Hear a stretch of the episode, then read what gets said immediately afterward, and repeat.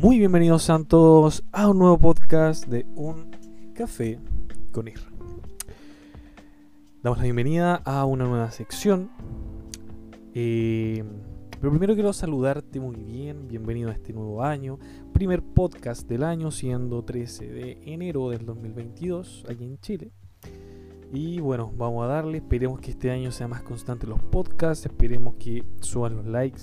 Bueno, no son likes, son, son eh, eh, reproducciones, que suban las reproducciones, que suban el compartir el podcast y también llegar a, otra, a otros países, otras fronteras que estaría muy bueno.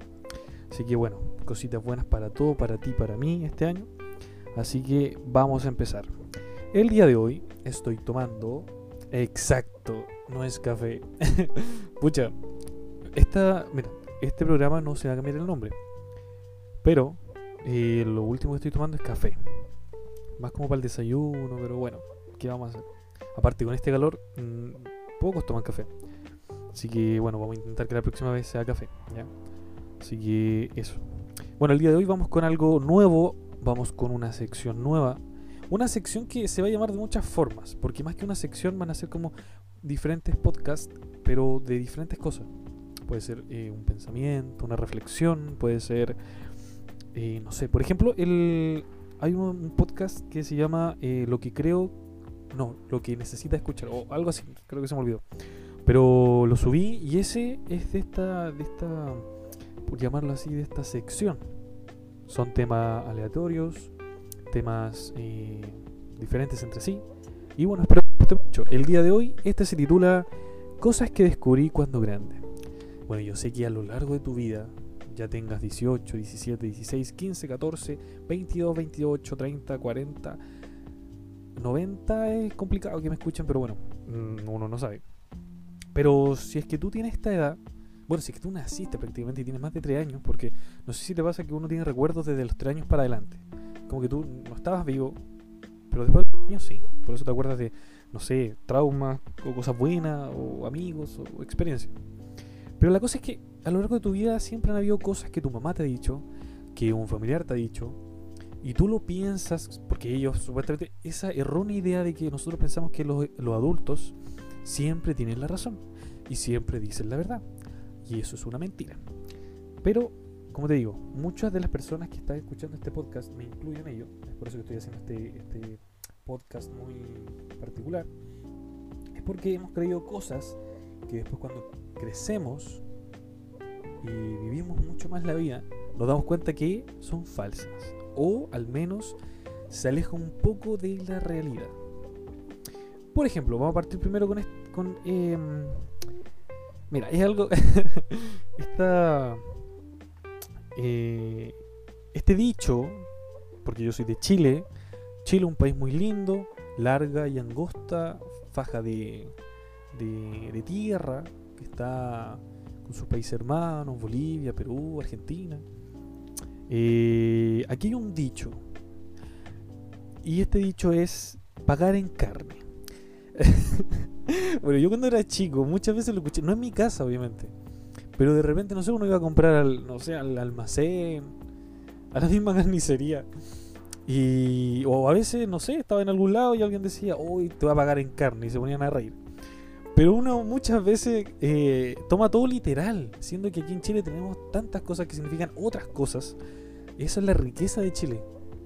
Eh, eh, el ingenio que tenemos para las bromas, para las, las bromas en doble sentido, para los sobrenombres. Chile, país inagotable de cosas nuevas, cosas ingeniosas. No es porque yo sea chileno, pero es que no he escuchado cosas así en otros países.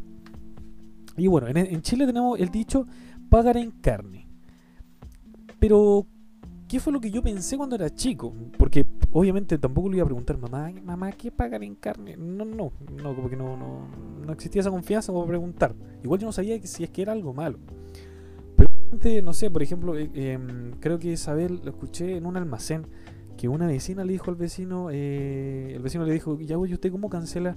No, le pago en carne y se pusieron a reír. Entonces yo qué imaginé en ese sentido y en ese momento que obviamente pagar en carne era como ir a la casa, sacar un trozo de, no sé, de pulpa, eh, chuletas de cerdo, no sé, un pedacito de costillar y pagarlo con el pedazo de carne. Hasta que crecí y me di cuenta que no significaba eso.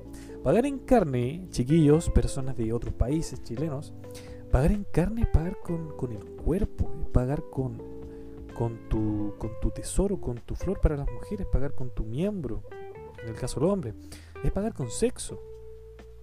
Y eso me hace mucho sentido porque esos vecinos siempre se tiraban tallas así. Y bueno, no te voy a decir porque obviamente uno puede ser caguinero, pero ese matrimonio ya no, ya no está. Eh, pero la cosa es que hubieron unos conflictos entre esas dos casas y, los matrimonios ya no estaban por... se engañaron. Pero bueno, ese dicho es pagar en carne. Y bueno, yo no sabía, ahora lo sé. Y bueno, se aleja mucho de lo que yo pensaba. La otra cosa que yo siempre escuché y cuando, me di, cuando crecí, cuando fui grande, me di cuenta que no era así, es, son las copas de agua. ¿Qué son las copas de agua? Mira, eh, siempre a decir aquí en Chile, porque aquí en Chile me, nunca he salido del país, así que todas las cosas que te cuento pasaron acá, son de acá y significan las cosas acá. Entonces, las copas de agua son como unas estructuras grandes, muy grandes, no sé, al ojo son como unos 30, mm, 50 metros del, piso al, al cielo, ¿cachai? Son unas infraestructuras que tienen como forma de una copa, pero que arriba tienen como una tapita. Y esas copas de agua, como, como uno, como se llaman, copas de agua, o yo les llamo copas de agua, yo pensaba que estaban llenas de agua, obviamente, porque aparte tenían el logo de, la compañía de agua con la que está Chile, que es Agua Andinas. Y yo siempre pensé que esa, esa copa estaba llena de agua, ¿cachai? O sea, 30, 30 metros de, de, de agua, ¿me entiendes? Entonces yo decía, ¿qué pasaría si? ¿Qué pasaría si un día se da vuelta esa copa? ¿Llegaría el agua a mi casa?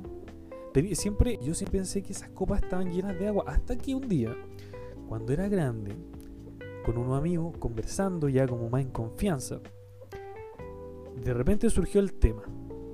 Y ahí un amigo explicó sin yo decirle, oye, las copas tienen agua, que efectivamente tienen agua, pero no están llenas de agua, sino que tienen muchas cañerías.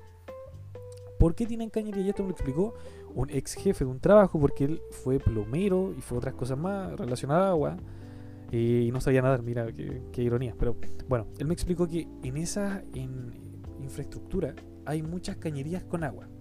¿Para qué son esas cañerías de agua que están ahí?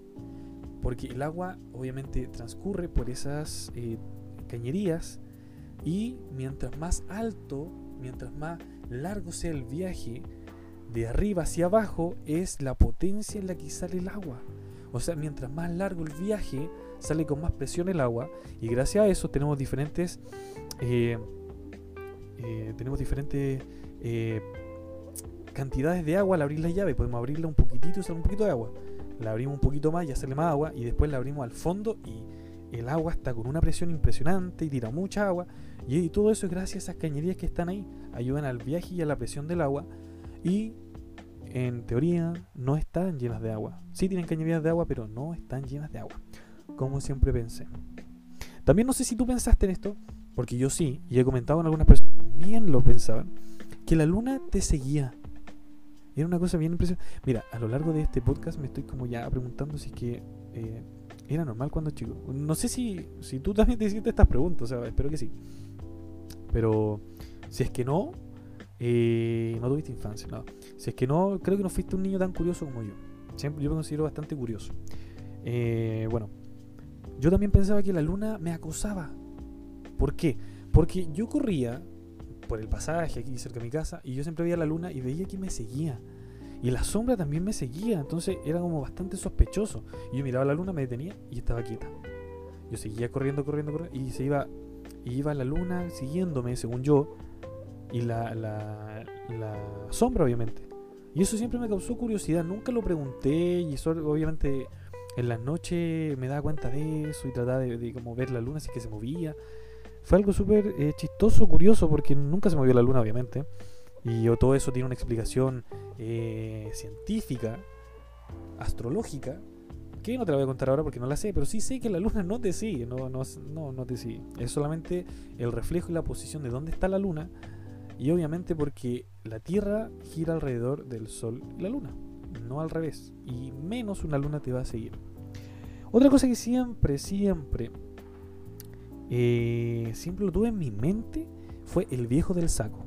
Todos estos términos son chilenos, como te, repito, yo vivo en Chile, siempre he estado aquí, nunca he salido del país, y todos los dichos, todo, todo lo, que estoy hablando es 100% chileno.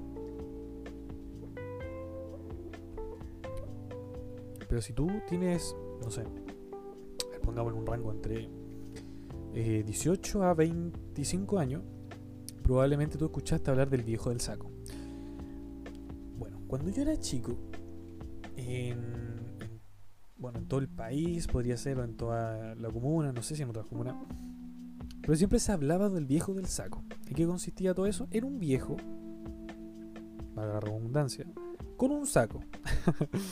Pero ese viejo del saco se llevaba a todos los niños que no se comían la comida, a todos los niños que no hacían la tarea, a todos los niños que no dormían. Ese viejo del saco causó mucho miedo a mis primos, a mí, a amigos y amigos de amigos. No sé, nosotros teníamos una edad de 5, 6 años, 4. Y siempre decían, comete la comida o va a venir el viejo del saco. Entonces a uno de repente le entraba un hambre así como el pianista, un, hombre muy, muy fuerte y que se comía toda la comida. O de repente no quería hacer las tareas, ya voy a llamar al viejo del saco, decía o tu abuela, tu tía, tu mamá. Y uno, no, no, no, no lo llamé, entonces a hacer las tareas. Y uno le bajaba un atacazo artístico y terminaba todas las tareas al tiro. Pero eso después uno se da cuenta que nunca existió el viejo del saco. En México creo que le llaman ropa vejero. Pero eh, nunca. ¿Quién se iba a llevar cabros chicos? O sea, sí hubieron eh, obviamente delitos de personas que se llevan niños, pero eso es otra cosa, es otro cuento. Pero el viejo del saco nunca existió. Pero fue una muy buena técnica para que nosotros hiciéramos caso y sí. Uno después le tenía mucho miedo y anda a ver un viejo con una bolsa de basura al hombro porque tú pensáis que era el viejo del saco y corría a tu casa. Incluso ese rango que di de edad está malo porque mi mamá también le, decían que, que estaba el viejo del saco. Mi mamá ahora tiene va por los 40 años. Y entonces probablemente es mucho más antiguo el viejo del saco. Bueno, si tiene alguna información de, cuándo salió eso del viejo del saco, eh, escríbemelo y sería muy interesante, no, no me metí a investigar. Pero al final que nunca existió. Y todos los niños obedecían mucho y hacían sus cosas por miedo al viejo que nunca existió, el viejo del saco.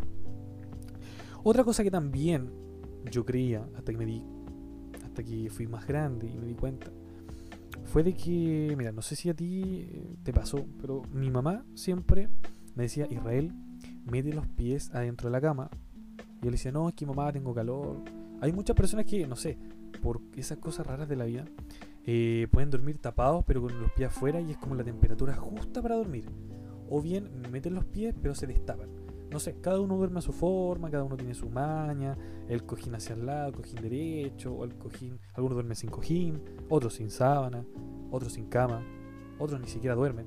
Pero bueno, eh, la cosa es que mi mamá siempre me decía cuando era chico que me tirara los pies adentro de la cama y no los dejara afuera.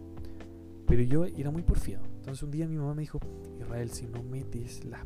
Pero eso sí me lo dijo con la pieza oscura, o sea, mi pieza habíamos apagado la luz, mi mamá ya iba a dormir. Y como la tercera vez que me lo dijo, me dijo Israel, mete los pies dentro de la cama, va a venir el cuco y te va a comer los pies. Ahora tengo 23 años e increíblemente no puedo dormir con los pies afuera de la cama. Es un trauma que quedó y no soy solo yo, hemos conversado con varios amigos y también muchos de ellos también quedaron con esa secuela secuelas, trauma, llámalo como tú quieras, pero es una cosa que uno sabe que no existe el cuco y que nadie te va, se va a comer tus pies, ¿cachai? Pero, o sea, igual se habla las patas, te van a comer las patas. Aquí en Chile el lenguaje es diferente. Pero uno sabe que no existe el cuco, que nadie te va a, nadie se va a comer tus pies. Entonces, aunque uno sepa por inercia, porque siempre uno lo menciona, porque chico, todo era más poderoso. Cualquier cosa que te decían, tú lo creías con todo tu corazón, lo creías. Entonces yo creía que realmente se iban a comer mis pies y ahora a los 23 años tampoco puedo dormir con los pies fuera de la cama. Pero no es por miedo, es porque no puedo, no puedo. Intento, o, pero no he podido, o no duermo, o estoy tan preocupado, tan preocupado, que me empiezo a imaginar al posible cuco. O sea, no ahora, antes. Pero una cosa que no puedo. Hasta el día de hoy no puedo dormir con los pies afuera de la cama. Y bueno, en su tiempo creí que era el cuco, pero el cuco nunca existió. O quizás sí. Bueno, eso lo vamos a hablar en otro podcast. Ah. Otra cosa que también se decía mucho, no sé si a ti, eh, era de que si tú te tragabas pepas, pepas son como las semillas. Si tú te tragabas las semillas o pepas de ciertos frutos, eh, son de las manzanas o de las peras, te iba a crecer un árbol en el estómago. Suena muy loco, suena muy chistoso. Qué estúpido creería eso, yo lo creí. Y también muchas personas más lo creían. Pero eh, científicamente y todo, es imposible que crezca un árbol dentro tuyo.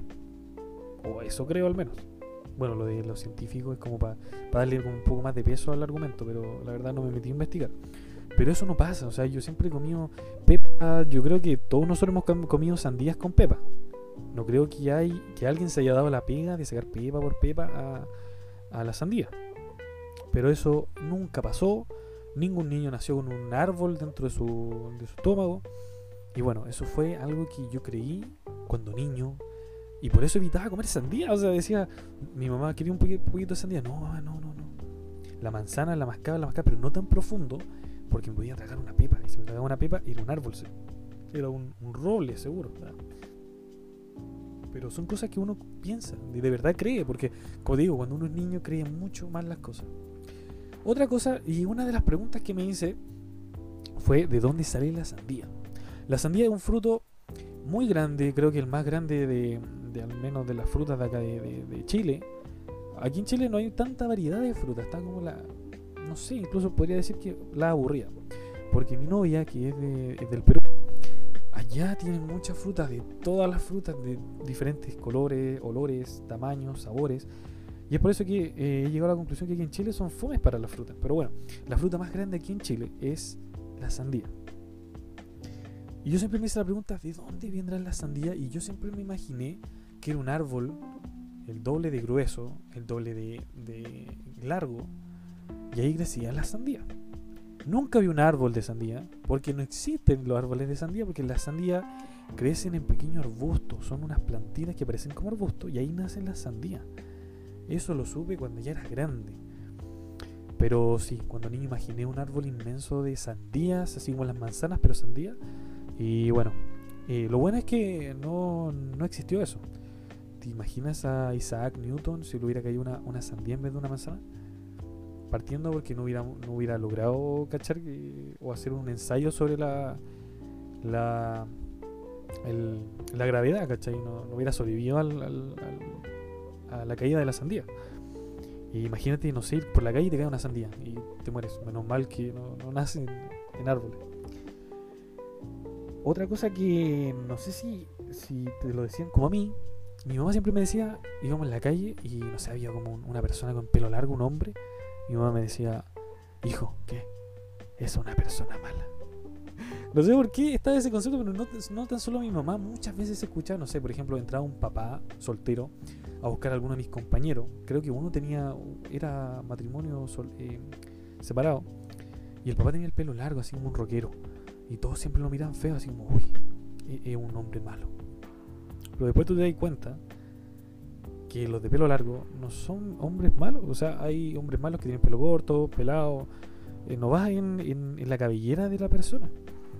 Y lo que sí, la mayoría sí de, los, de los que tienen pelo largo son rockeros. Eso es bueno me gusta el rock. Pero decir que un hombre por tener el pelo largo sea malo, eso está muy malo. Y me di cuenta más grande, tuve amigos con pelo largo, yo tuve un poco de pelo largo. Y no, eso es verdaderamente y totalmente falso. Otra de las cosas que eh, siempre pensé que iba a ser el fin mío, que no sé, podía ser lo peor que me podía pasar, era repetir de curso. No sé si a ti también te crearon con esa, con esa idea de que si repites es tu fin. mis papás son bastante amorosos ahora. O debe ser que ahora lo entiendo mucho más. Puede ser también. Pero en ese entonces siempre mi papá me decía, si repites, aparte de sacarte la mugre, se acabó todo. Y siempre como que, me pronosticaban que iban a pasar muchas cosas malas y que yo repetía. Repetir era como, no sé, era lo más terrible, era como una enfermedad combinada con, no sé, con una embarrada y con un delito, ¿cachai? Todo como mezclado, ¿cachai? Hasta que eh, tuve, tenía, espérate, tenía 14, mm, 14 años, no, tenía 15, 14, no, sí, tenía 14, y repetí de curso, no repetí primero medio. Mi papá siempre me recalcó de que no, te voy a sacar la mugre, eh, eh, te voy a castigar, no vaya a ver nunca más la luz del día y no sé, te voy a tener haciendo tareas todos los, todos los días de vacaciones y al próximo año, no sé, siempre como que puras cosas malas, porque obviamente no querían que yo repitiera, ¿cachai? Era muy desordenado, entonces tenían que ponerme presión. Yo en ese sentido no, no digo que mis papás sean malos, no, al contrario, me ayudaron mucho. Pero a lo mejor hay personas que necesitan ese tipo de miedo para hacer las cosas. Y cuando yo repetí, de partida eh, nos llegó una carta. Eh, estábamos en, la sala, estábamos en, clase, y a cada uno le llegaba una pequeña carta con el promedio, la nota y todo. La cosa es que estaba con mi mejor amigo, y la cosa es que abrimos la carta. Mi amigo, uy, pasé de curso, oh, yo también, yo también. Veo la mía y no pasé de curso, repetí. Aquí se dice repetir, en otros lados quizás reprobar. Pero repetir, o sea que tienes que volver a hacer el curso de nuevo. La cosa es que yo no sabía qué hacer, me puse pálido, pálido. No quería llegar a la casa. Les conté a mi, a mi amigo porque me decían, Israel, ¿pero qué te pasó? Repetí, pucha, qué ya, pero no importa, me llega a tu casa, descansa. Ay, que no a llegar a mi casa. Pero ¿por qué no? Mi papá me, me va a matar. ¿Cachai? La típica.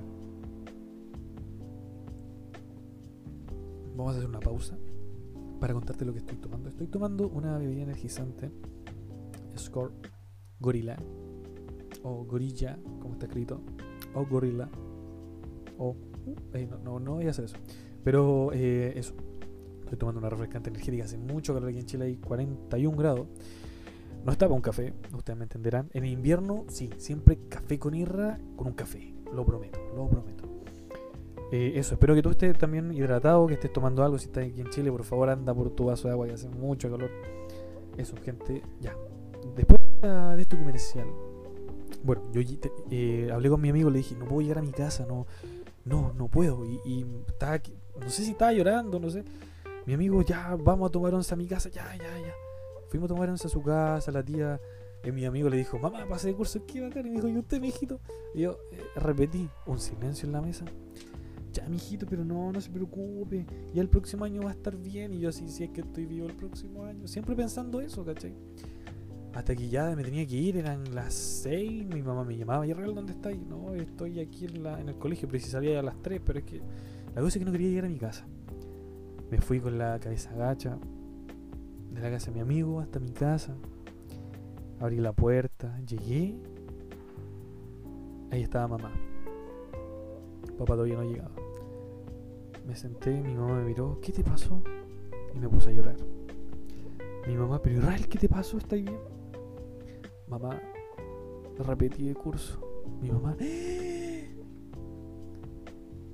yo la miré mientras lloraba mucho y mi mamá, tu papá te va a matar. Y esas esa palabras obviamente me pusieron el doblemente más de nervioso, de miedoso. Yo decía que mi papá no llegue, que a mi papá lo atropellen, no sé, que se lo rapten los ovnis, no sé. Pero que no llegue, mi papá llega, me va a matar, me va a matar. Yo ya me había muerto de, verdad. Mi mamá, ya Israel, ándate a tu pieza. Me fui a mi pieza. Y ahí estaba yo asustado, triste. Pero yo sabía que la había embarrado, así que no podía hacer nada al respecto. Está muy largo esta historia, así que parece más un irra cuenta otra historia, así que lo voy a cortar. Cosa es que mi papá llegó. Mi mamá le contó antes la situación, como para que mi papá no, se enojara tanto, o mi papá no, no, no sé, no reaccionara tan mal, ¿cachai? Entonces apenas llegó Israel, ven para acá. Mi papá se llama Israel. Eh, se sentaron los dos en el living, yo estaba en mi pieza. Pero yo lo escuché cuando llegó. La cosa es que ahí mi mamá le contó. Mi papá me golpeó la puerta. Me golpeó la puerta. Ya cuando me la golpeé dije, ah, no viene enojado. No, porque mi papá es de abrirla. Bruto, como todo papá. La cosa es que eh, me golpeó la puerta. Entró. Yo lo miré, me puse más a llorar.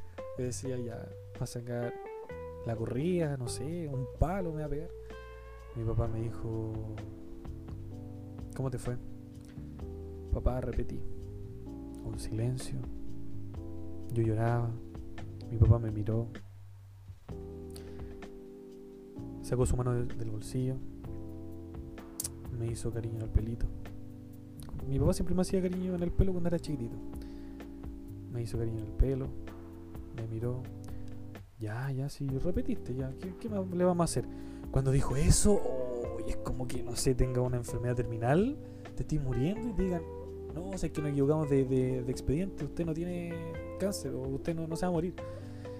Y yo lo miré y tenía unas ganas de abrazarlo, darle unos besos en, la mejilla, porque me dijo eso y yo pensé que, no sé, me iba a sacar un palo, me, me iba a pegar.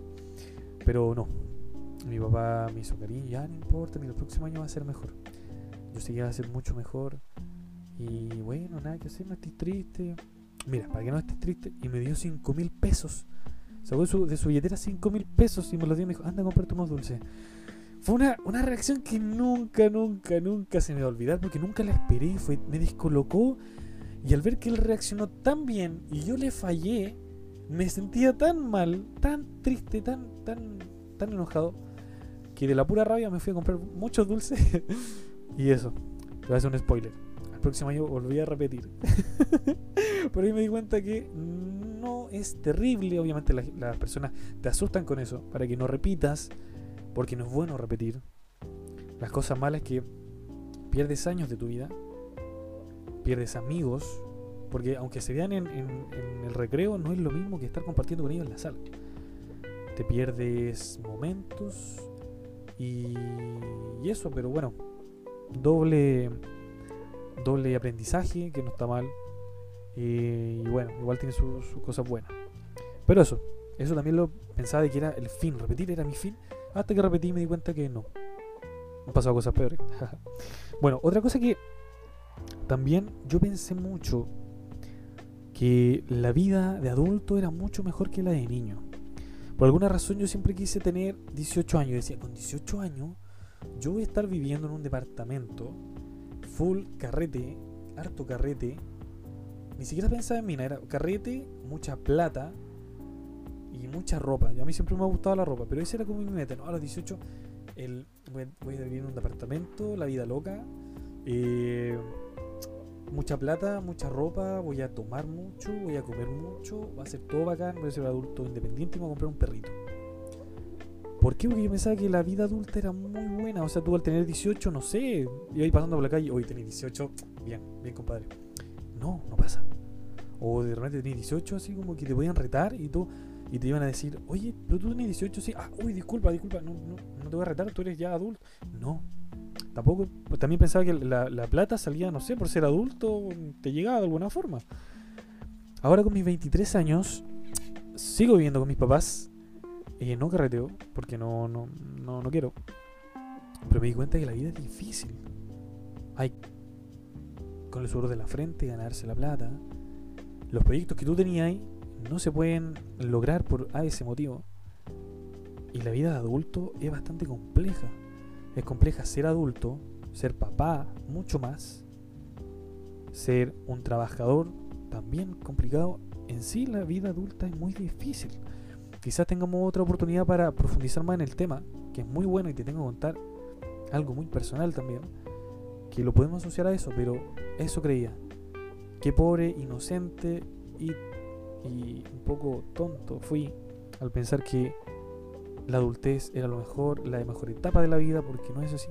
O sea, no es tampoco que sea algo terrible, pero entre ser un niño que tienes lo que quieres, no te esfuerzas mucho, no tienes obligaciones, y te protegen tus papás y te aconsejan y tú estás protegido, estás en una burbuja a ser un adulto que tú tengas que dar eso, darle plata a tu hijo, tú tenerlo en una burbuja para su comodidad, para su protección, es complicado.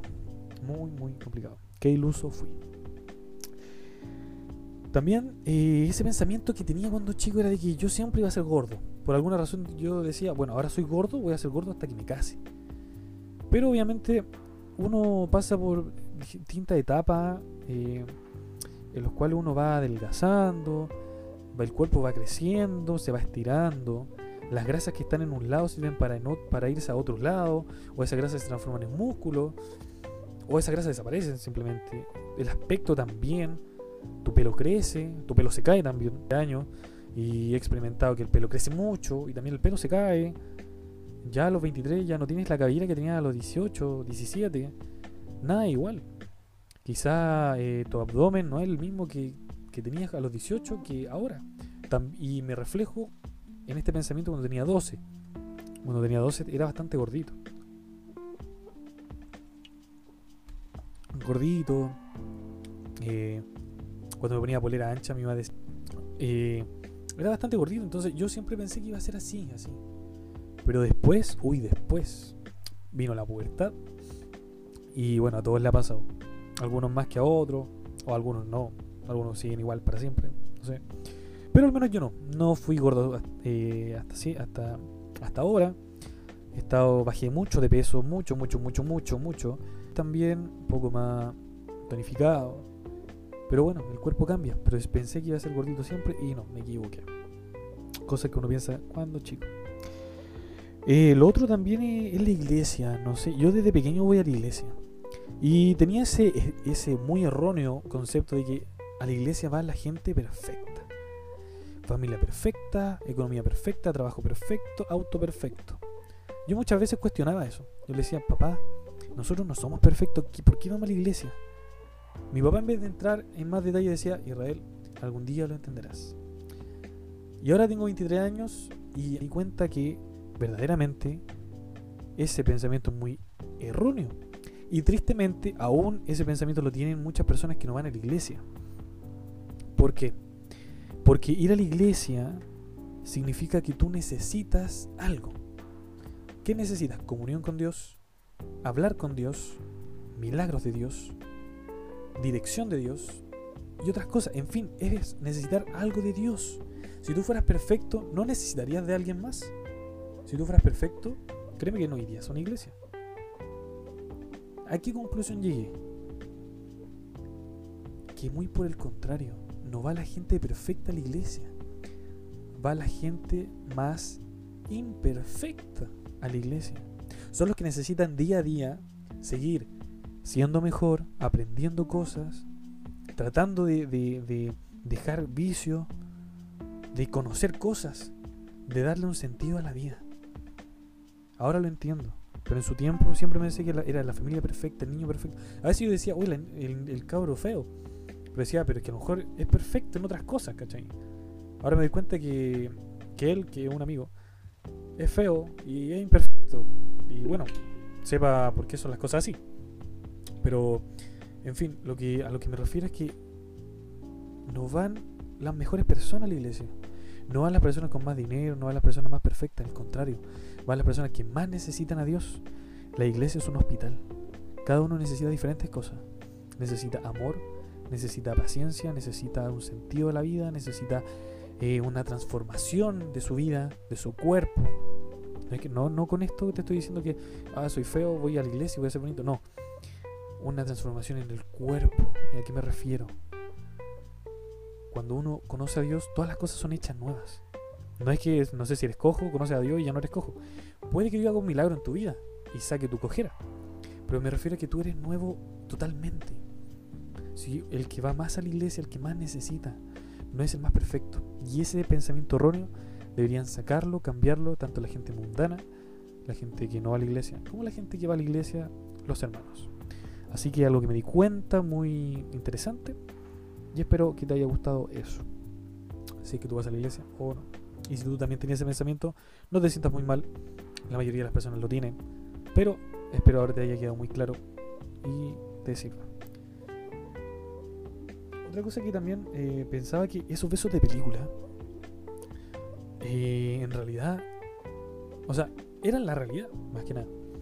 Esos besos donde él hablaba y ponía la cara hacia un lado y ella, ella lo buscaba con la mirada y de pronto se miraban, se iban acercando lentamente y se dan un beso.